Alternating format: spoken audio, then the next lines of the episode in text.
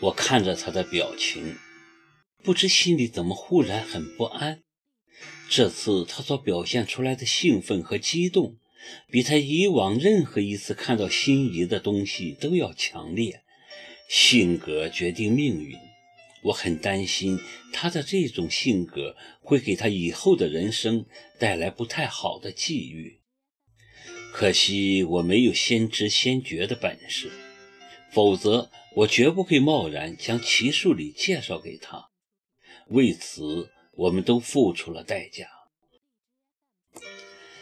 庆典后就是酒会儿，我不习惯这种场合，就跟齐树礼打了声招呼要回去。他很善解人意，也知道我可能不喜欢这种场合，就没有挽留，而是亲自把我和米兰送到门口。安排司机送我们回去。不好意思，本来要亲自送你的。他满脸歉意和不舍。等我忙完这阵子就去看你，请你吃饭。不用不用，你也挺忙的。我连忙说。这时候，一辆超豪华的加长奔驰开了过来。齐树礼亲自打开车门，让我和米兰进去，吩咐司机道。路上小心点开。是齐总，司机毕恭毕敬地说。说实话，我还是第一次坐这么豪华的车子。米兰可能也是，左顾右盼，连呼吸也变得很小心。车上因为有司机，他没说话，一下车就嚷了起来：“身价，这就是身价！”考儿，你怎么不早把我介绍给他？现在也不晚啊！是是，一点也不晚。他挽住我的胳膊，肉麻地说：“我好爱你啊，考儿。”去去！我推开他，感觉鸡皮疙瘩掉了一地。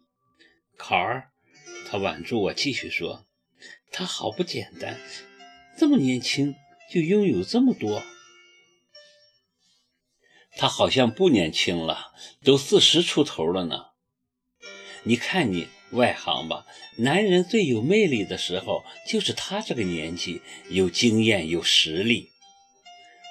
我懒得理他，一个人上楼进了房间。其实从一开始，我也觉得齐树礼这个人不简单，销声匿迹了这么多年，忽然。衣锦还乡，成了众人瞩目的华侨，让人不能不猜测他成功背后所付出的代价。而我对他的了解仅限于偶尔的谈话，第一次跟他打交道就是在电话里。那是两年前，我正准备搬去跟耿墨池同居的头天晚上，我接到一个陌生男人。隔着大洋打来了电话，他说他是齐树杰的哥哥，现在美国，刚得到弟弟去世的消息，很难过。云云，出于礼节，我连忙安慰他：“你别太难过，生死由命，是他自己要离开的。” Yes, yes，我明白，现在说什么都没有意义了。齐树礼在电话里英文加中文说话很吃力。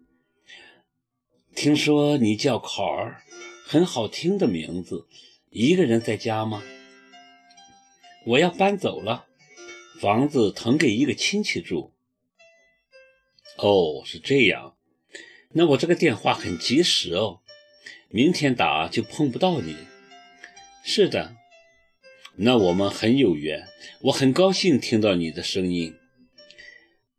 我很高兴你还活着，谢天谢地我还活着，活着就好，干什么都成，吃饭、睡觉、工作、玩、旅游、偷情，哈哈哈！齐树礼在电话那头大笑，偷情有意思，你偷过情吗？你呢？我反问。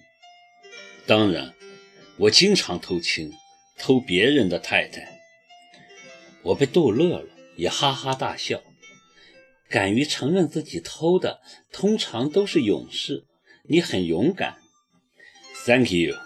你也很勇敢，你真是个有趣的女人。过些日子我会回国一趟，希望到时候可以见到你。我很想见到你。一个说话有趣的女人一定很有吸引力。可以，只要到时候我还活着，你就可以见到我。OK，只要到时候我也活着，我一定见你。拜拜，拜拜。我说着就挂断了电话。有意思，齐树杰的哥哥，他怎么会打电话过来呢？想见我，我还未必会见他呢。再见了，齐家的一切。